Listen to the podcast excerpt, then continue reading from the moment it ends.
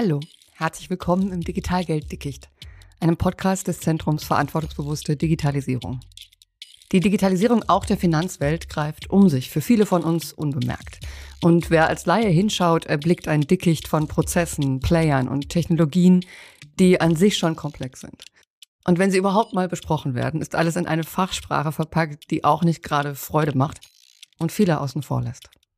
Aber es deswegen links liegen lassen und den vermeintlichen Fachleuten überlassen, wir meinen, nein, die Digitalisierung der Finanzwelt geht uns alle an. Willkommen zur dritten Folge von Digitalgelddickicht. Mein Name ist Caroline Marburger. Ich bin Mitarbeiterin im Projekt EFIN und Demokratie. Schön, dass Sie zu uns gefunden haben. In der ersten Staffel widmen wir uns der Einführung eines digitalen Zentralbankgeldes, dem digitalen Euro. Die Europäische Zentralbank und die EU bereiten dessen Einführung vor. Erwartet wird er frühestens 2026. Dass er kommt, ist höchstwahrscheinlich, aber wie genau er aussehen wird, was er zu leisten vermag oder nicht, das ist derzeit noch die große Frage. Um den digitalen Euro besser zu fassen zu kriegen, haben wir ihn in den ersten zwei Folgen mit anderen Geldformen verglichen und in Beziehung gesetzt, die wir aus dem Alltag kennen. In der ersten Folge ging es darum, wie genau der digitale Euro sich zum Bargeld verhält. In der zweiten Folge darum, wie er sich von existierenden digitalen Bezahlformaten unterscheidet. Heute widmen wir uns einer weiteren Geldform, für die meisten nicht alltäglich und ein Phänomen, an dem sich die Geister scheiden und um das sich eine ganz eigene Community geschart hat. Krypto. Sarah Palorowitsch, Ökonomin. Mein Lieblingsbeispiel Dazu ist immer gerne, ich kenne niemanden, der sich einen Euroschein oder das Eurozeichen hat tätowieren lassen. Aber Bitcoin-Tattoos äh, gibt's, glaube ich, en masse mittlerweile, auch KünstlerInnen, die sich damit auseinandersetzen. Aber im Endeffekt ist es so, wenn man jetzt erstmal die Bitcoin-Community nimmt, beziehungsweise natürlich die Kryptowährungs-Community, wobei man da schon sagen kann, dass die Bitcoiner am meisten ähm, vertreten sind, dass das Ganze fast eine Weltanschauung darstellt. Sebastian, Bitcoiner.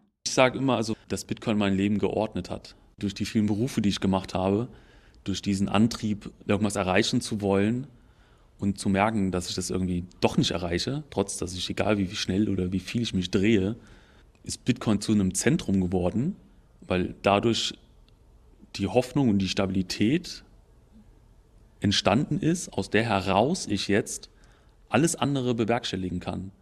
Passanten im Gespräch mit Tom Leonhardt. Wenn ich sehe, wie mein ganzer Bekanntenkreis am Rad dreht. Äh, also ich habe einen Kumpel, der ist dadurch stinkereich geworden. Der ist wirklich reich geworden dadurch.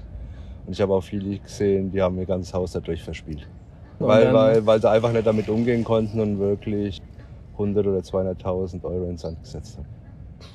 Also ich habe damit nichts am Hut. Ich finde mein Leben so ziemlich entspannt. Ja. Die Währung sollte unter staatlicher Hoheit stehen. Und da kann es eigentlich keine zwei Währungen in ein, innerhalb eines Staates geben. Das ist eine Parallelwährung, die Kryptowährung.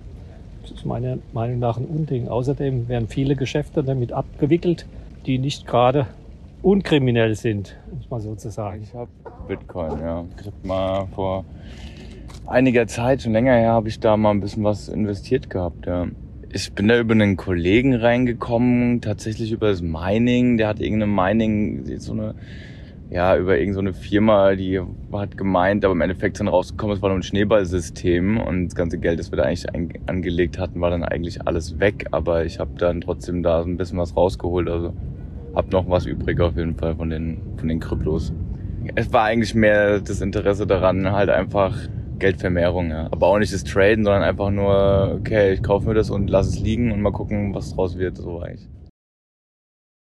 So wirklich kann ich es nicht erklären. Da war ich zu uninteressiert an dem ganzen Krypto-Ding, dass es, dass ich mich damit beschäftigt hätte, so, weil es halt schon sehr komplex und kompliziert und irgendwie mich hat's halt einfach, ich fand's halt interessant, okay, ich leg, ich habe gewissen Geld übrig, was mache ich damit? Okay, weiß nicht, ich glaube da schon dran, dass das Zukunft hat, so, ne, weil ja alles eh sowieso digitaler wird überall.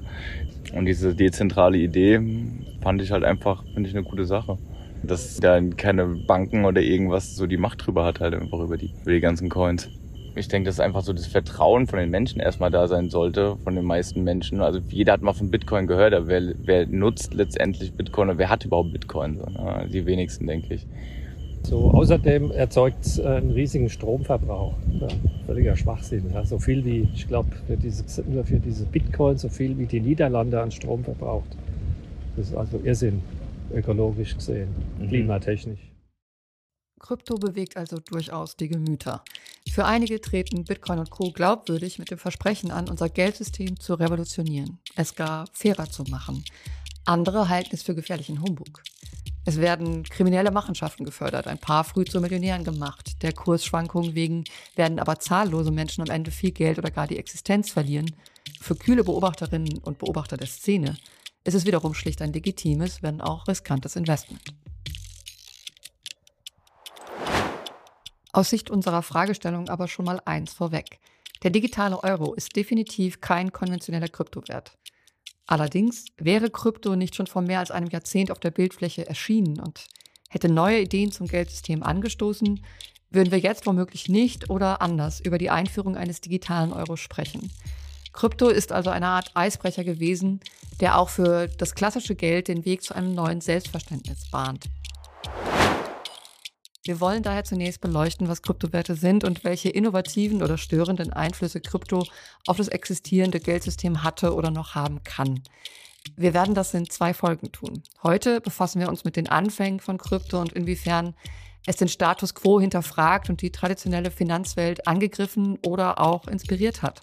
In einer zweiten Folge widmen wir uns dem Thema Stablecoins und dem Libra-Projekt, mit initiiert von Facebook, heute Meta, das 2019 Wellen geschlagen hat und warum das die Intensität der Diskussion zu digitalem Zentralbankgeld erhöht hat.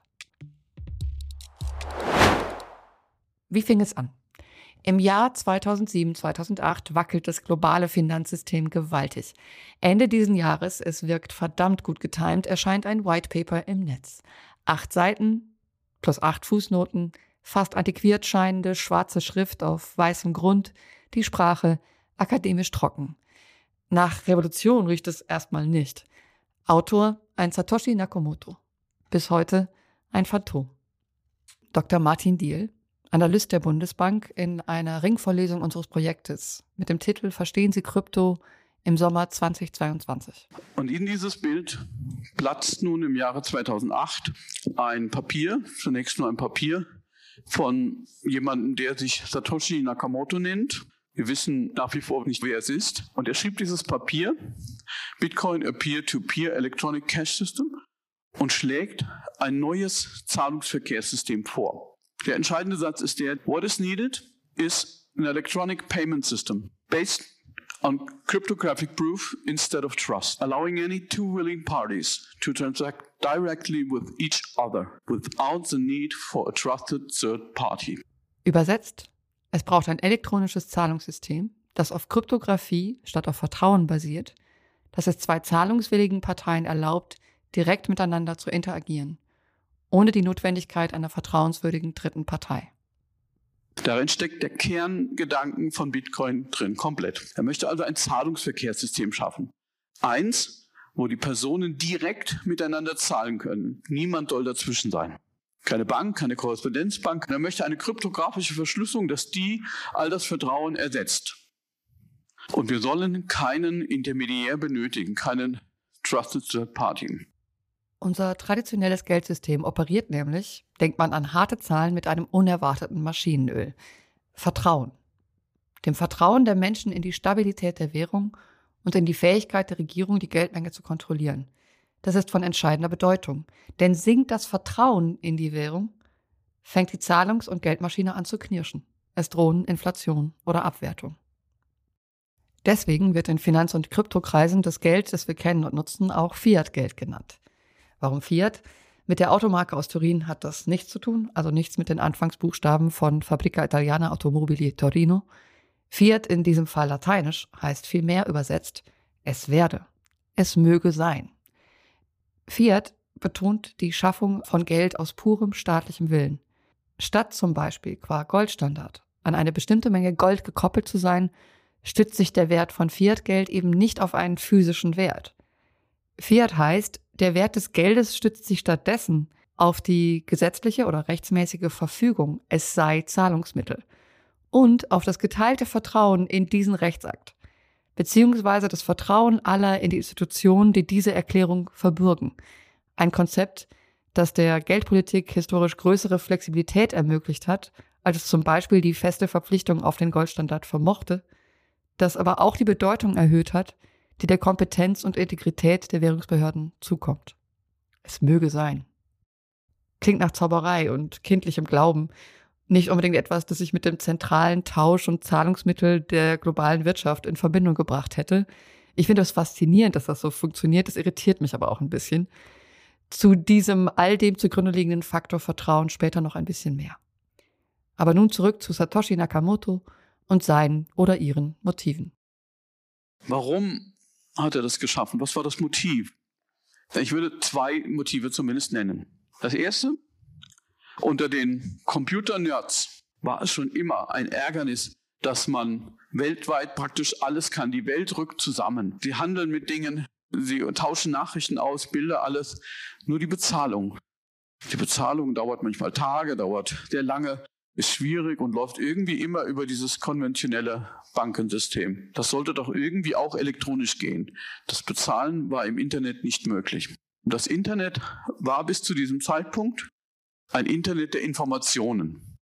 Sie können sich Bilder schicken, Informationen, Nachrichten, was auch immer, aber keine Werte.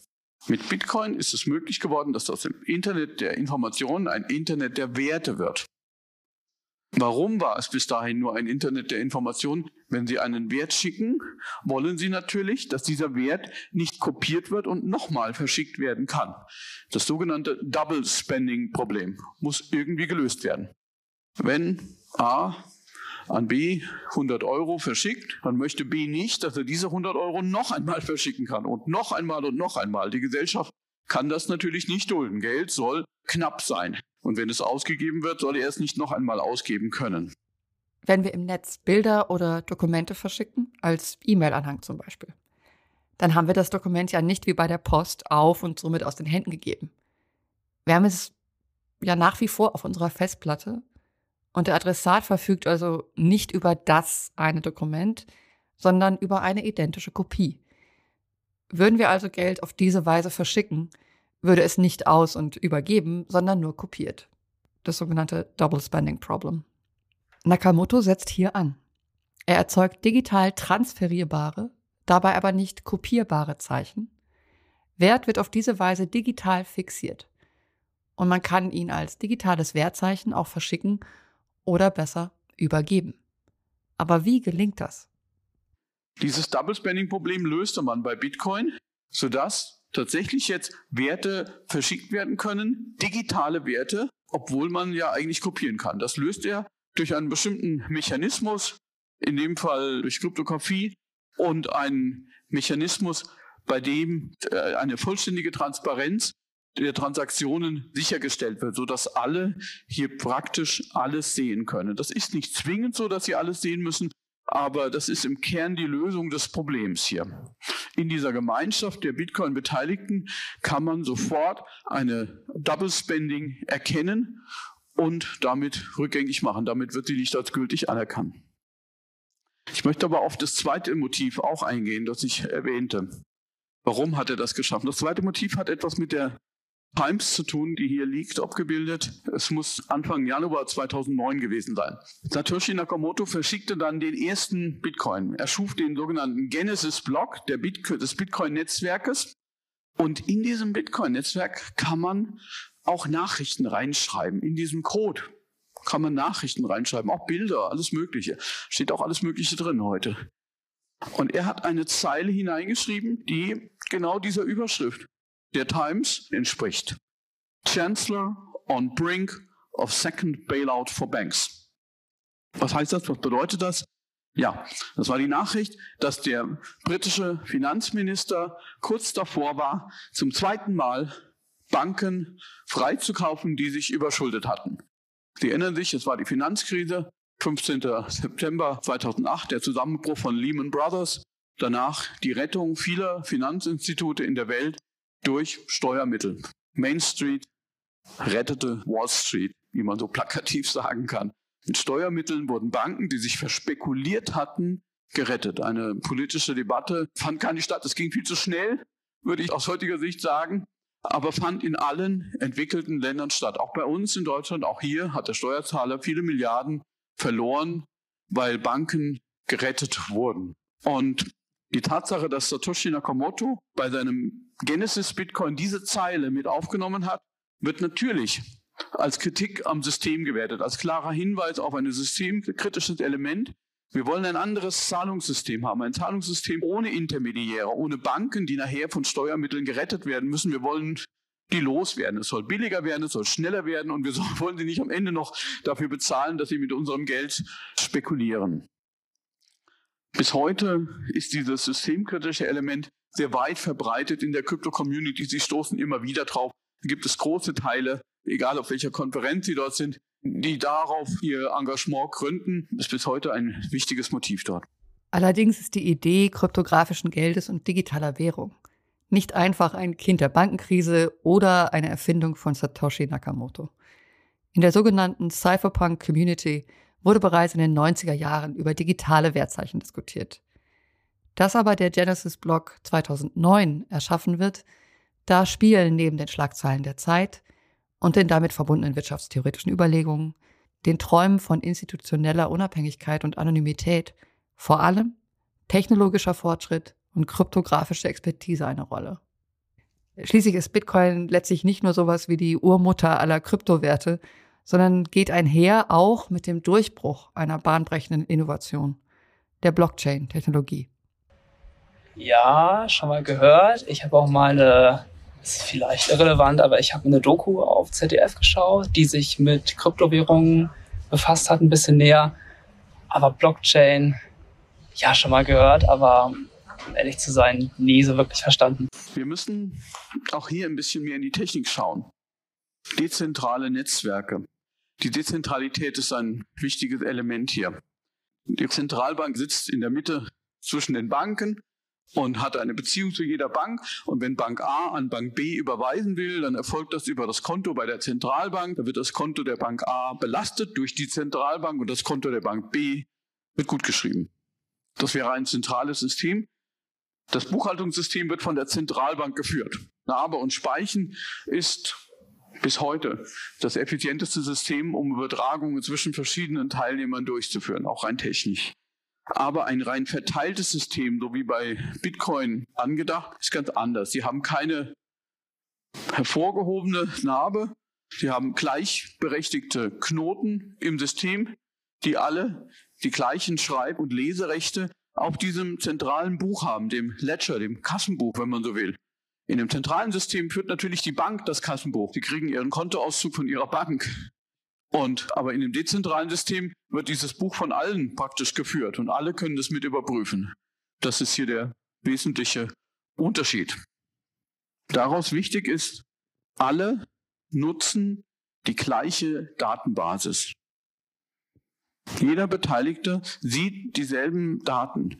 Natürlich, die weiterentwickelnden Systeme sind so gestaltet, dass nicht A den Kontostand von B sieht, aber A sieht seinen Kontostand oder eine Transaktion, die er getätigt hat mit B, genauso wie B, auf der gleichen Datenbasis. Es gibt keine Diskussion über die Gültigkeit, weil wir praktisch, wenn Sie so wollen, mit derselben Excel-Tabelle arbeiten, wenn Sie so wollen. Wir schauen auf dieselbe Tabelle. Das ist einer der großen Vorteile dieser dezentralen Technologie.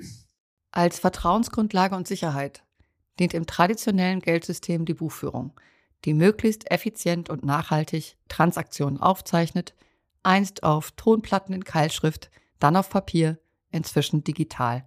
Das Prinzip ist erstaunlich konstant. Festgehalten und sichergestellt wird, wer was besitzt oder wer was nicht mehr besitzt. Notwendige Funktionsbedingung ist aber, das haben wir schon gehört, eine vertrauenswürdige Drittpartei, die die Transaktionen überwacht und verifiziert.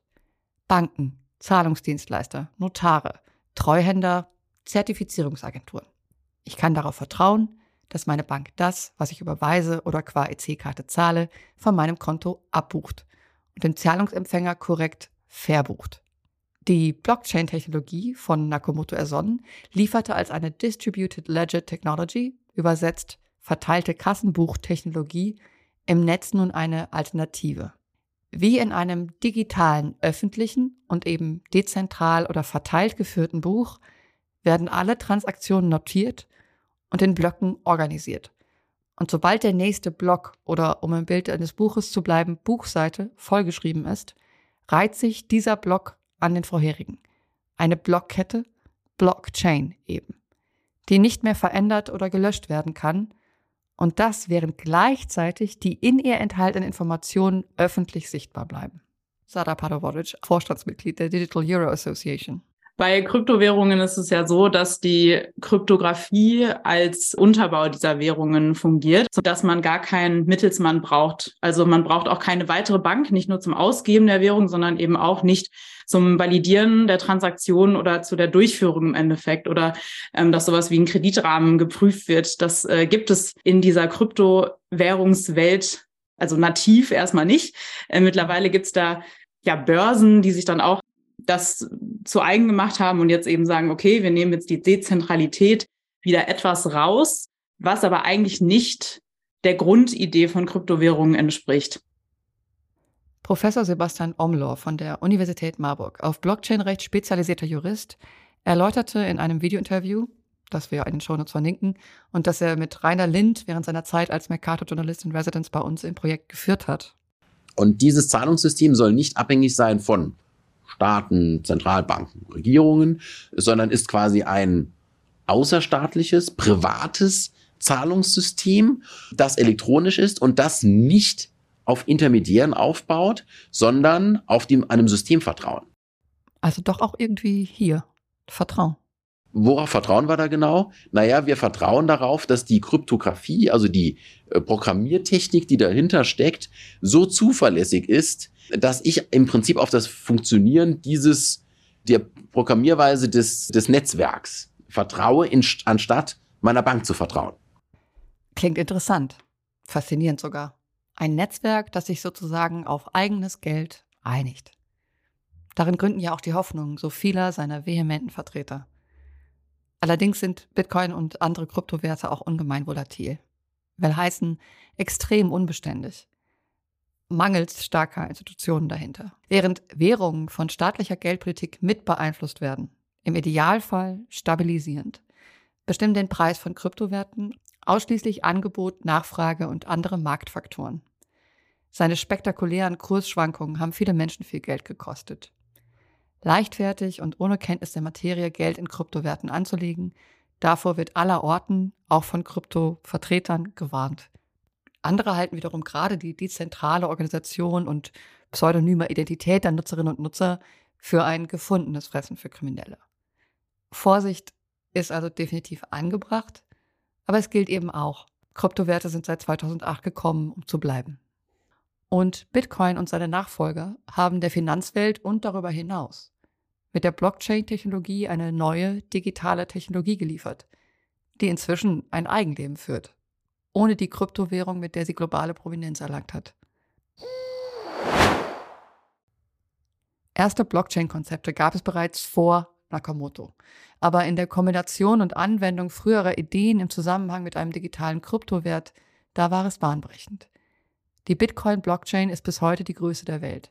Spätestens seit Mitte der 2010er Jahre ist die Technologie allerdings in steter Weiterentwicklung begriffen, zum Beispiel durch Ethereum. Ether ist wohl nach Bitcoin der bekannteste Kryptowert. Aber während Bitcoin in erster Linie ein dezentrales Bezahlsystem ist, ist Ethereum ein Netzwerk, das die Entwicklung dezentraler Anwendungen durch Zweite ermöglicht. Entwickler können den Open Source Code von Ethereum verwenden, um dezentrale Anwendungen oder Apps, auch aber nicht nur für Finanzdienstleistungen zu entwerfen. Ein letztlich vielgestaltigeres Netzwerk als Bitcoin. Ethereum ist insbesondere bekannt dafür, sogenannte Smart Contracts zu ermöglichen, zu Deutsch intelligente Verträge. Mittels eines selbstausführenden Computercodes werden so Verträge oder Vereinbarungen zwischen Parteien automatisiert und durchgesetzt. Auch hier, ohne dass eine zentrale Behörde oder ein Intermediär benötigt würde. Ether ist die Währung, die innerhalb dieses Ökosystems und auf dieser Plattform verwendet wird. Da Ether inzwischen auch an Börsen gehandelt wird, an denen sich inzwischen Tausende von Kryptowerte finden, kann sie aber auch separat von Ethereum als Wertspeicher genutzt werden. Aber eigentlich ist sie essentiell für das Operieren auf der Plattform. Die Bezahloption ist hier aber nicht Kernziel der Blockchain an sich. Man ahnt es jetzt schon und es schwirrt einem als Laie leicht Kopf. Als Technologie ist die Blockchain also für diverse Zwecke einzusetzen. Kernidee bleibt allerdings ein dezentrales System, das Transaktionen dezentral aufzeichnet und als Netzwerk verifiziert und keine zentralen Autoritäten benötigt. Als solche hat die Blockchain-Technologie die Art und Weise verändert, wie Transaktionen, Verträge und Identität behandelt werden können und erlaubt es potenziell bestehende Transaktionsprozesse und Vertragsformen, wie wir sie kennen, nicht nur finanzieller Art, grundlegend zu verändern. Da gibt es allerdings im Finanzsektor zunächst zwei in Ausmaß und Qualität verschiedene Veränderungen.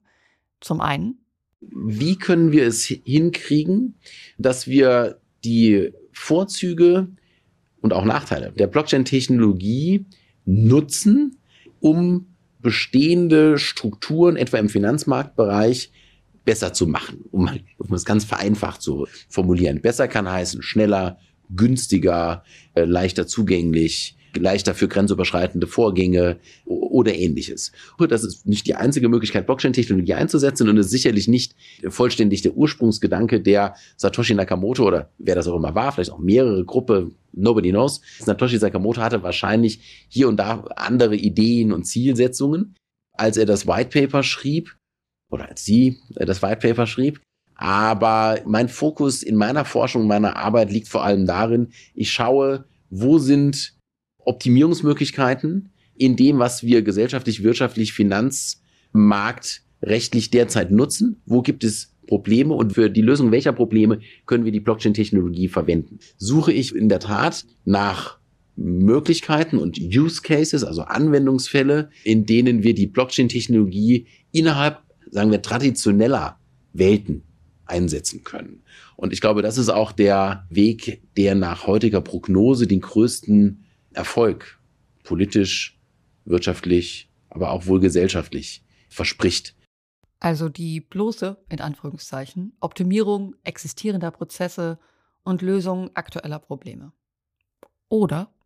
Natürlich, äh, es ist nicht auszuschließen, dass es irgendwann einen Innovationswendepunkt in der Hinsicht gibt, dass sich gesamte Wirtschaftsstrukturen ändern.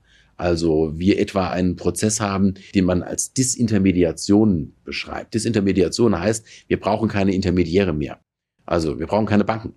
Bill Gates hat mal vor vielen Jahren äh, gesagt, Banking is necessary, banks are not. Und das ist im Prinzip die Umschreibung für eine Disintermediation im Bankbereich. Also Bankdienstleistungen brauchen wir, aber wir brauchen keine Banken dafür. Und bis heute stimmt das nicht. Also es ist nicht eingetreten. Es kann sein, dass das irgendwann mal so ist, aber es sieht derzeit nicht danach aus theoretisch möglich. Eine Hoffnung der Bitcoin-Maximalisten, der Horror der Bankenvertreter, derzeit aber nicht unbedingt in Sichtweite. Eine komplette Änderung der Systemstrukturen unseres Finanzmarktes. Also eine Art Bye-bye-Banken. Ein Fokus unserer Forschung liegt auf darauf, wie wir die traditionellen Strukturen, die wir da haben, mit Blockchain-Mitteln beispielsweise weiterentwickeln können und besser machen können, weil das ist bisher das, was im Massenmarkt angekommen ist. Also wie viel Prozent der deutschen Bevölkerung haben schon mal einen Bitcoin gekauft, aber auch nur einen Bruchteil? Wer hat überhaupt ein Konto oder Wallet, um Bitcoin zu kaufen und zu verkaufen? Die meisten haben das nicht. Und das ist in anderen Ländern nicht so viel anders. Also die Massenmarkttauglichkeit von Bitcoin, die ist nicht da bisher, die müsste noch bewiesen werden. Die haben wir noch nicht. Also ist ein großer Teil dessen, was wir erforschen, sagen wir mal vielleicht realistischer oder risikoärmer vielleicht gedacht. Im Sinne von, es ist nicht wir erfinden die Welt neu, Tabula rasa, neues System, sondern wir entwickeln die Welt fort und finden im Rahmen, in einem sehr weiten Rahmen der bestehenden Strukturen neuere Ansätze, aber innerhalb dieses Gesamtrahmens, quasi mit Banks und fürs Banking. Sebastian Omlor beschreibt hier den Fokus seiner Forschung, aber gleichzeitig umreißt er damit auch den Stand der Dinge im Finanzmarkt. Systemkritisch, vielleicht sogar umstürzlerisch in der Idee, liefern Technologien, die einst nur Krypto zugrunde lagen und im Falle Bitcoin potenziell kritisch gegenüber Intermediären ersonnen waren, Geschäftsbanken und Zentralbanken heute im digitalen Sektor neue Lösungen für ihre Probleme. In Sachen digitaler Euro heißt es derzeit, Zitat, das Eurosystem testet derzeit verschiedene, zentralisierte und dezentralisierte Ansätze und Technologien zur Entwicklung eines digitalen Euro, darunter auch die Distributed Ledger Technology, Eine Entscheidung ist aber noch nicht gefallen. Zitat Ende, so die Webseite der EZB. Und für die zukünftige technologische Ausgestaltung, das sogenannte Design des digitalen Euro, ist es höchstwahrscheinlich, dass eine oder mehrere Technologien zum Einsatz kommen, die dem Kryptomarkt entstammen und im Zusammenhang mit Kryptowerten entwickelt und eingesetzt worden sind. Das Design, das für jede einzelne CBDC der Welt ganz anders aussehen kann, je nach Bedarf, ist allerdings mit die schwierigste Frage und Entscheidung, wenn es um den digitalen Euro geht. Und eine noch absolut offene Frage. Die Prioritäten, die Europa für seine CBDC festsetzt. Die Entscheidung darüber, welche Anforderungen der digitale Euro konkret erfüllen soll.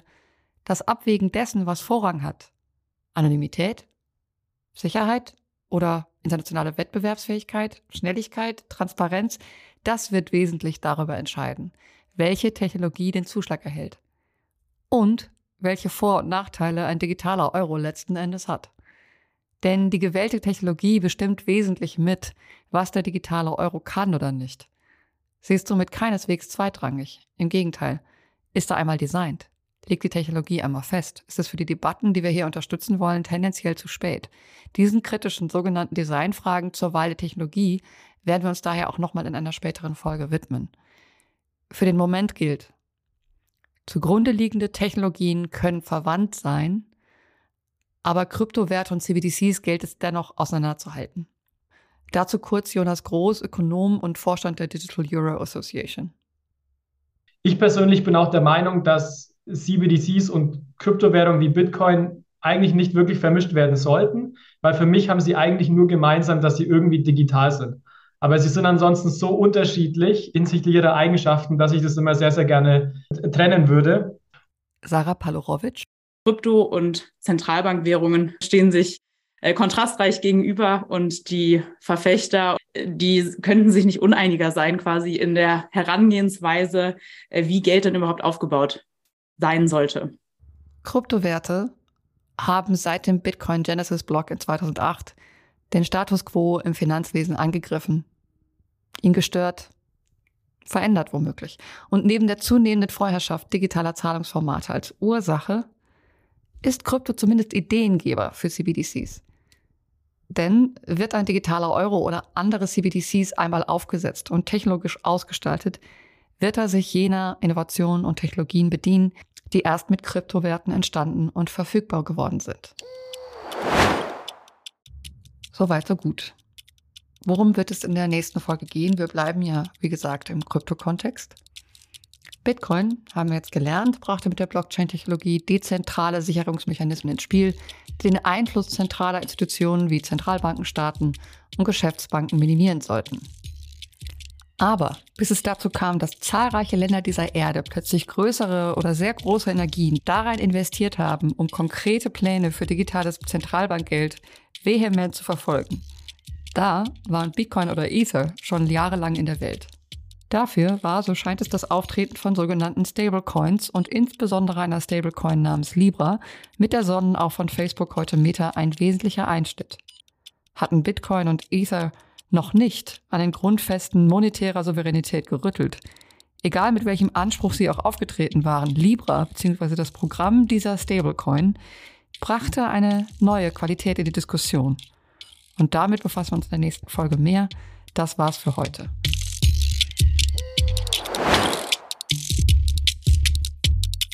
Mehr Info zu unseren heutigen Gästen, zu Beiträgen oder Texten, die in dieser Folge erwähnt worden sind, finden Sie wie immer in den Shownotes. Darunter insbesondere auch die Links zu den Beiträgen von Dr. Martin Diel von der Bundesbank, Professor Dr. Sebastian Omlor von der Universität Marburg sowie dem Bitcoiner Sebastian, die alle online als Video verfügbar sind. Weitere Infos zum Thema gibt es außerdem auf unserer Webseite www.efin-und-demokratie.de und auf unserem EFIN-Blog auf der Seite www.cvedi.de. Wenn Sie Fragen haben oder uns Ihre Sichtweise mitteilen wollen, senden Sie uns gerne eine Mail an efin.cvedi.de. Bei Interesse folgen Sie uns gerne auf X oder Mastodon. Unser Dank geht an unsere Gesprächsgäste Sarah Pavlovic und Jonas Groß von der Digital Euro Association, auch wenn sie heute nur in kurzen Ausschnitten zu Wort gekommen sind. Das ist in der nächsten Folge ein bisschen anders. Und herzlichen Dank auch an die Passanten, die so freundlich waren, mit uns zu reden. Und Ihnen ganz herzlichen Dank fürs Zuhören. Bis dahin, machen Sie es gut. Tschüss.